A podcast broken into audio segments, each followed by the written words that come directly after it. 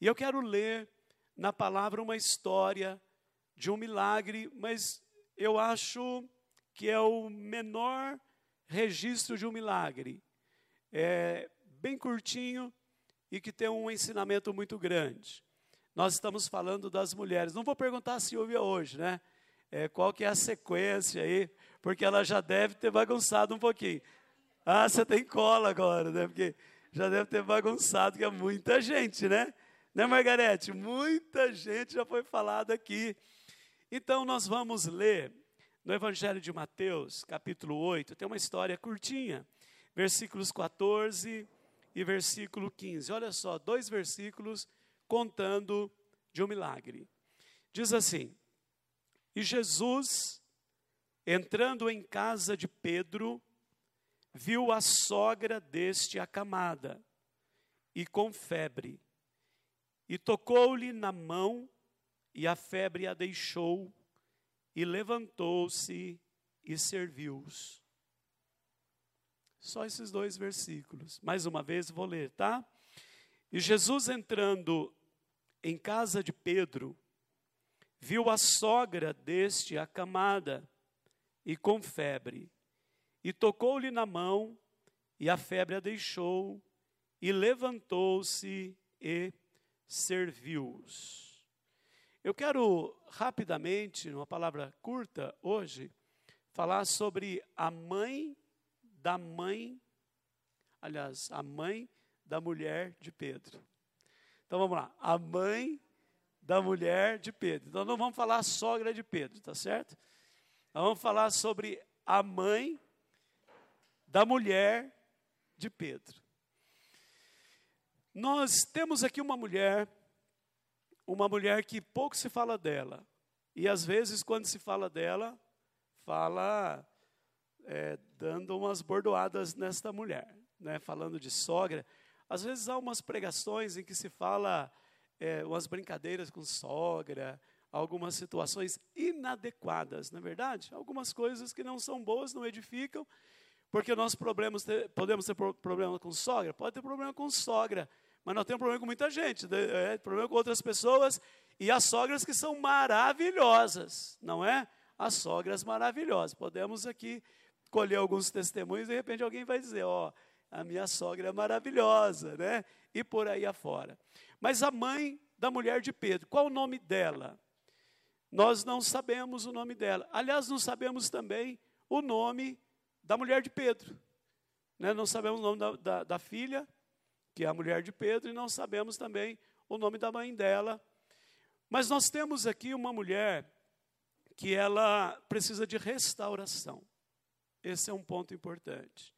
Essa mulher precisa de é, uma visitação. Ela está precisando de que algo aconteça na sua vida. E nós vamos usar essa palavra restauração. É, eu creio que nós aqui, nesta tarde, também precisamos de restauração. Restauração em alguma área da nossa vida. Talvez uma restauração no interior. Há pessoas que são tão machucadas com palavras, com atitudes, com os acontecimentos, as situações que nós não esperamos e elas se manifestam. E às vezes lá dentro nós podemos até, né, João, estarmos cantando, estarmos louvando, estarmos até dando a paz do Senhor para alguém, e até estar, sabe, Ligiane, aguardando o congresso, e estamos com uma expectativa, mas uma pergunta que talvez seja importante aqui, porque nós vamos orar daqui a pouquinho, é como é que nós estamos lá dentro da gente. Nós temos vivido dias tão desafiadores e há muitas pessoas machucadas. Eu vou contar uma coisa para vocês aqui, que vocês podem ter já observado, e eu creio que já observaram e já leram esse respeito. Esse período que nós vivemos foi um período que é, deixou as pessoas mais sensíveis. E eu ontem estava fazendo uma análise, e eu estava falando até com o pastor Rodrigo agora há pouco, pastorear se tornou mais difícil. Eu creio que não é só no pastoreio. Eu creio que também na vida de cada uma, no relacionamento com as pessoas. As pessoas têm estado é, vamos usar aquela expressão assim, a flor da pele. Um grande número de pessoas. Eu me lembro de uma psicóloga da nossa igreja, que um dia, lá no começo da pandemia, talvez uns seis meses de pandemia, que foi a Damares, e conversando com ela, e ela disse assim: Pastor, todo mundo está doente, uns mais, outros menos, mas todos estão adoentados neste tempo. Talvez a gente não observe. Sabe por quê? Porque a gente observa no outro. Porque a gente vê o problema no outro, na outra pessoa, mas talvez hoje, à luz desse texto tão simples, pequeno, talvez a pergunta que nós devemos fazer é: como é que eu estou? Porque a gente vê às vezes que o marido está mais nervoso, nós vemos que o filho de repente está um pouco diferente, mas a pergunta é: e eu? Como é que eu estou, não é? Como é que eu me encontro? E esta mulher, ela precisava de restauração. Então, numa tarde como esta, como a Silvia falou, poder parar aqui nesse lugar bonito e fazer uma reflexão da nossa vida e orar, é uma dádiva de Deus para os nossos corações. Que presente o Senhor nos concede. E a pergunta é: não preciso eu também de uma visitação como esta que Jesus operou e fez na casa dessa mulher, da mãe, da mulher de Pedro. E é interessante porque ela então precisando dessa restauração. O texto vai dizer que Jesus viu a sogra de Pedro e ela estava acamada. É, a impressão que nós temos nesse texto é que Jesus não foi lá para isso. Para para você pensar. Que Jesus estava ali em Cafarnaum, e Jesus é, vai à casa de Pedro, talvez para jantar, talvez para tomar um café. Pedro era bem chegado de Jesus. E, e, e então Pedro diz: Vamos lá em casa. E Jesus chega. E Jesus viu esta mulher. E aqui eu quero fazer um, um primeiro destaque. Jesus viu essa mulher. O texto diz que Jesus viu esta mulher. Jesus viu. E Jesus vê. E Jesus conhece. Quando nós perguntamos como é que nós estamos, Jesus sabe. Sabe como estou, sabe como você está. E ele viu essa mulher, e esta mulher estava com febre. E se você olhar nos evangelhos, evangelho de Marcos, Mateus, Marcos e Lucas, os três evangelhos, eles relatam o texto dessa mulher relatam essa pequena história e elas são idênticas é, nos seus relatos, os evangelhos, como nós falamos que da outra vez, os evangelhos sinóticos. Eles tratam é, de uma forma bem parecida os três evangelhos da história desta mulher. E ela estava com febre. Agora, eles vão dizer que era uma febre muito alta. Ela estava com uma febre, então, grande, alta. E, gente, quando há uma febre, vocês sabem muito melhor do que eu, que uma febre é um sintoma. A febre, ela está anunciando que algo não está bom. Quando você tem uma febre, ou alguém tem uma febre, se você der um antitérmico e não passar, se você der um antibiótico e não passar, o médico fizer isso, nós temos aqui ó, a doutora aqui, ó, né? E não puder, e não fizer isso, é, é, não, não passar, o caso pode ser muito grave. O caso pode ser muito complexo. A febre anuncia alguma coisa. Quando a gente olha para esse texto e a gente pensa assim que Jesus curou, eu vou colocar entre aspas, uma simples febre. É entre aspas porque a febre, ela não é simples. Como nós falamos, ela anuncia alguma coisa. Mas é, é, a pergunta é: o que, que aquela mulher tinha? Podia ser algo muito grave, podia ser algo muito sério, mas ela tinha um sintoma: o sintoma era a febre. Então, quando nós temos a cura dessa mulher, não era uma cura de uma febre, era uma cura de algo que nós não sabemos o que é. E Jesus chegou e essa mulher estava com uma febre alta. E Jesus ele vê e ele então vai curar o sintoma, Guarde bem isso agora no teu coração, porque eu creio numa tarde profética. Jesus vai curar não só o sintoma, mas vai curar a causa. Porque às vezes nós não estamos bem, é um sintoma. Nós estamos nervosos, é um sintoma. Nós estamos com os nervos então à flor da pele, é um sintoma. Mas qual é a causa? Talvez nós não saibamos a causa. Talvez saibamos. Talvez não. É interessante porque eu vou dizer uma coisa mais aqui sobre isso, que é o seguinte: você sabe que quando a pessoa está doente, nunca tem uma coisa só. Nunca é uma coisa só. Uma coisa afeta a outra. Uma coisa toca na outra. Se você tiver com depressão, espiritualmente você não está bem. Sim ou não?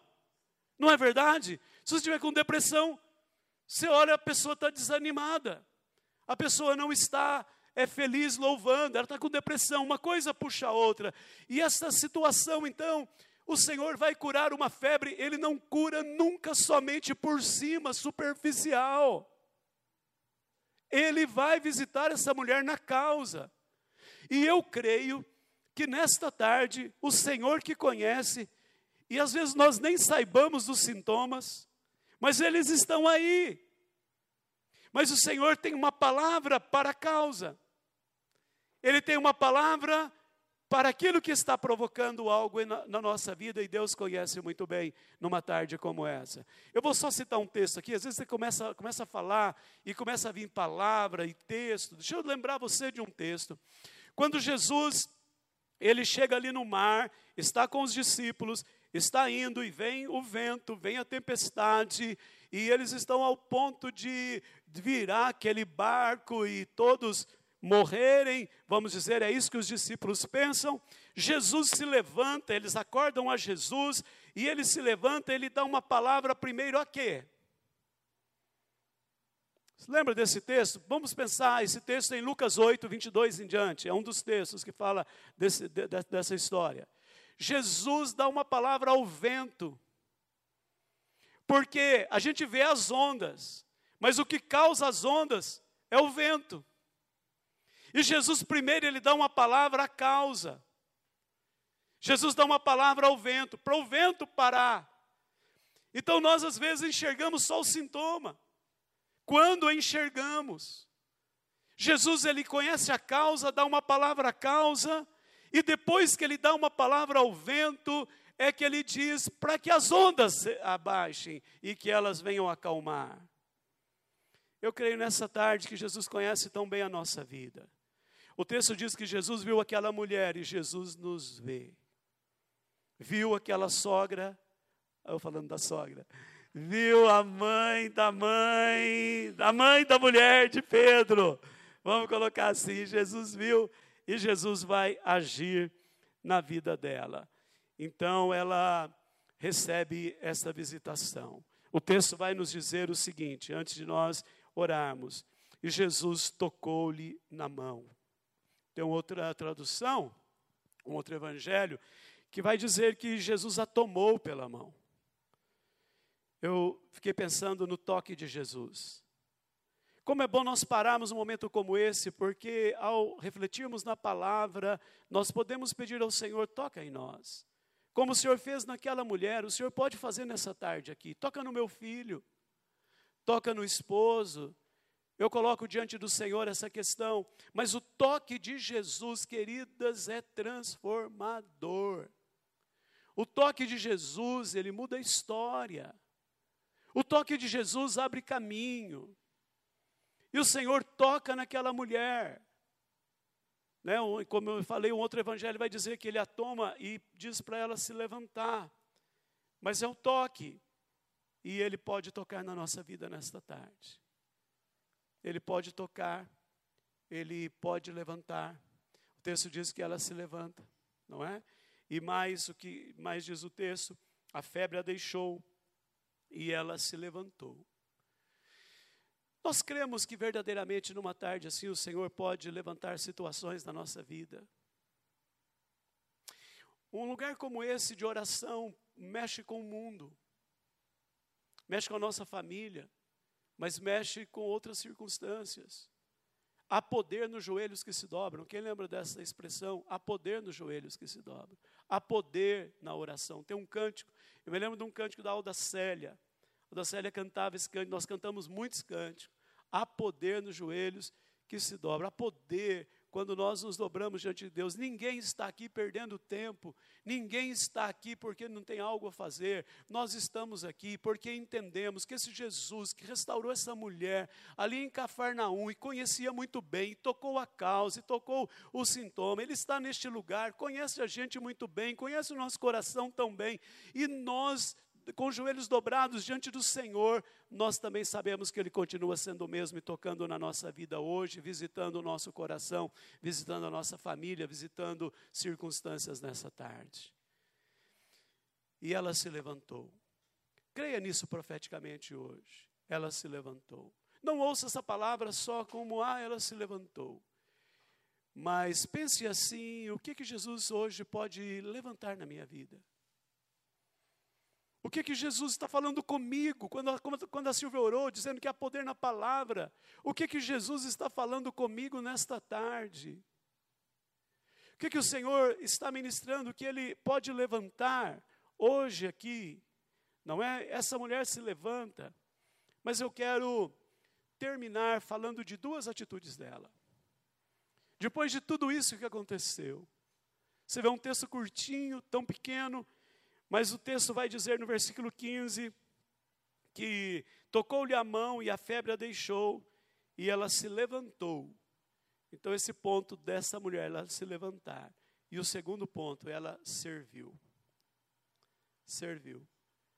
E ela passa a servir. Sabe por quê, gente? Porque quando está com febre, não serve. Não tem ânimo para servir. Quando está doente, não tem ânimo para servir.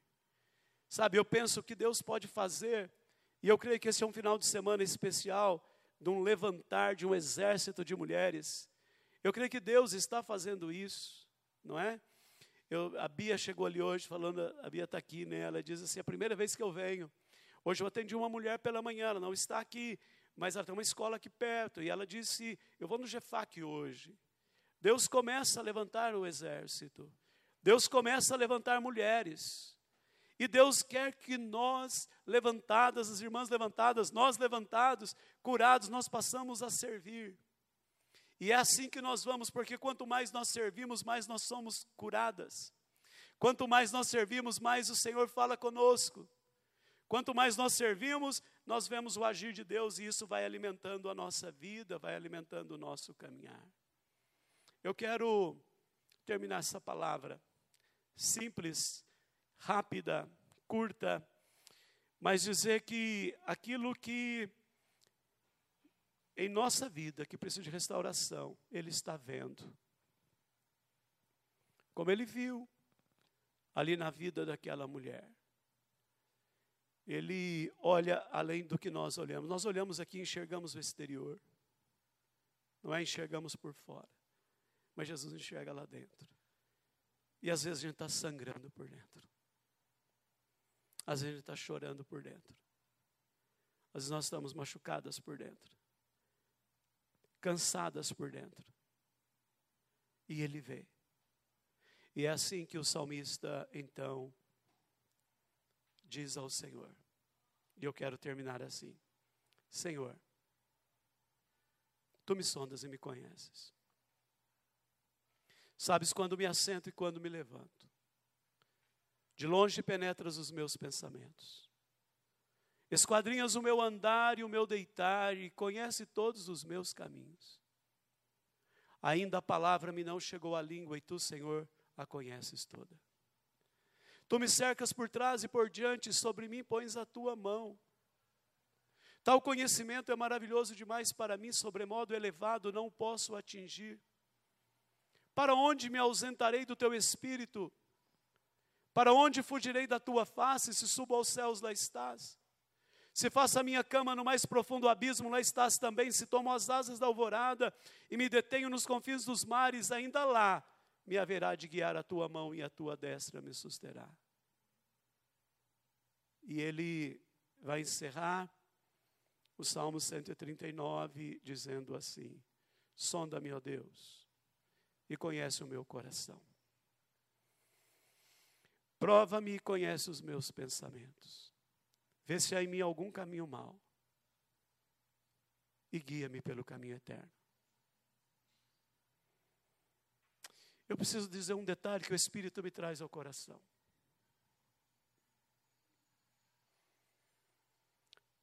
Quando Jesus entrou na casa de Pedro, parece-me que a sogra então morava com ele, porque ela estava doente ali. Não, é, não sabemos ao certo sobre isso. E o texto diz que Jesus a vê, guarde bem isso, porque é um detalhe do Espírito de Deus aqui. O texto diz que ela estava acamada. E há uma revelação aqui para nós.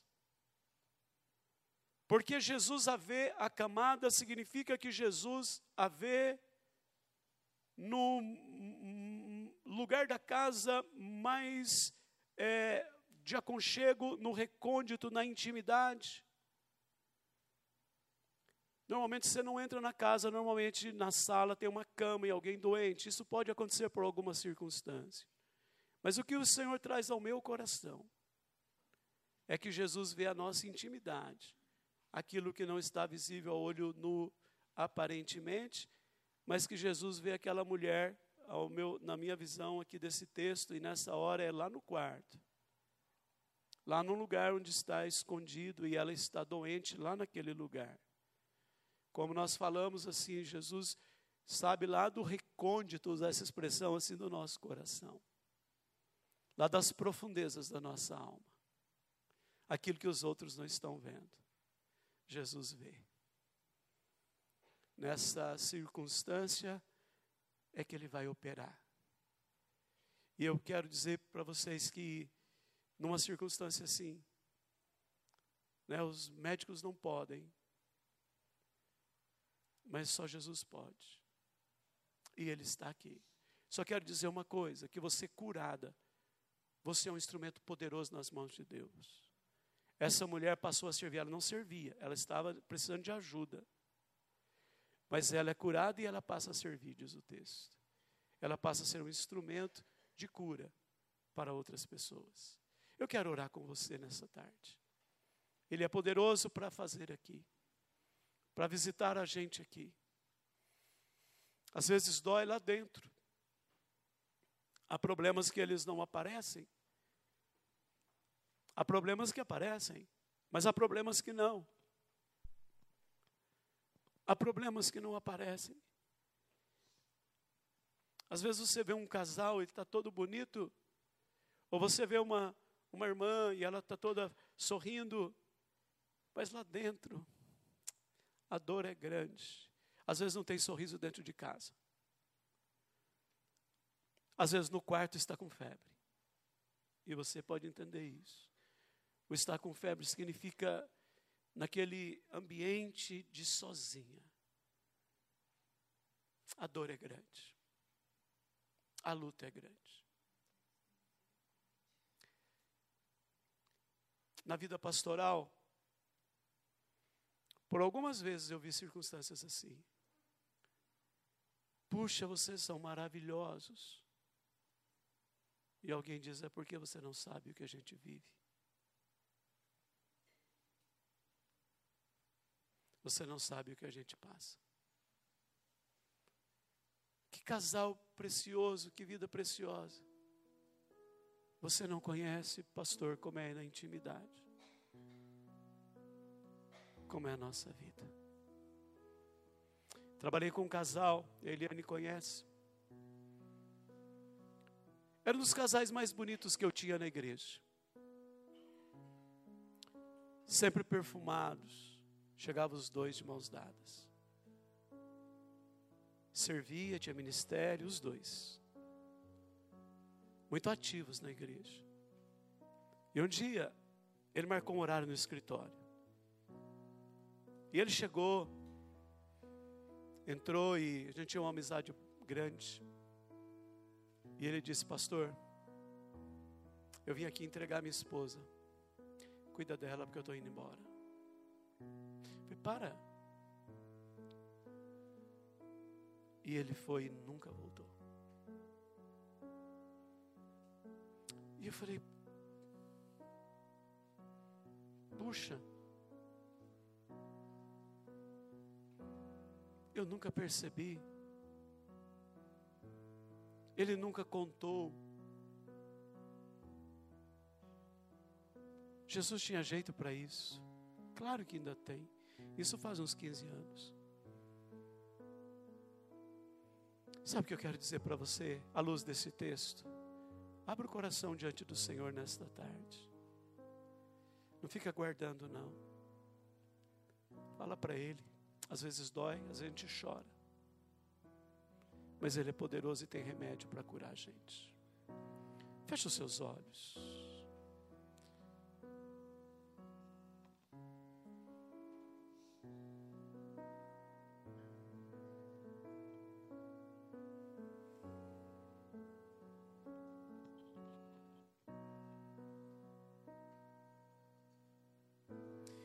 Maravilhoso Deus.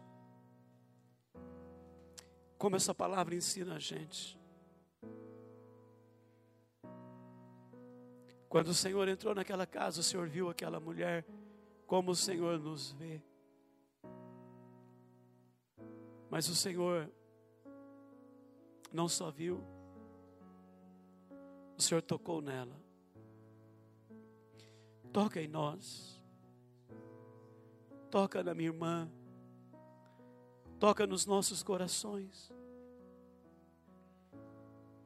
Há pensamentos tantos aqui, há lutas imensas. Mas o Senhor levantou aquela mulher. E nós pedimos, levanta cada vida aqui nesta tarde. E a tua palavra nos diz que essa mulher em pé, ela passa a servir que se torne um testemunho da tua visitação em cada vida aqui hoje. Nós não temos poder em nós, mas o Senhor é poderoso para fazer. Opera, Senhor. Nós entregamos cada causa nas tuas mãos. Vemos as tuas mãos estendidas aqui hoje. E nós colocamos nas tuas mãos esta luta, esta batalha. E o Senhor transforma num testemunho nós cremos. Senhor, também nesta hora, nós pedimos por esse congresso, pelo final de semana. Pedimos que o Senhor, Pai, leve todas as mulheres que o Senhor tem preparado e que o Senhor quer ministrar. Pedimos também que o Senhor use os pastores, pastor Estevão, pastor Marcelo, que o Senhor use, que o Senhor dê a eles a palavra que o Senhor dê a eles a direção, qual ministração, o que falar. Nós, ó Deus, pedimos, louvamos e agradecemos, no nome de Jesus. Amém.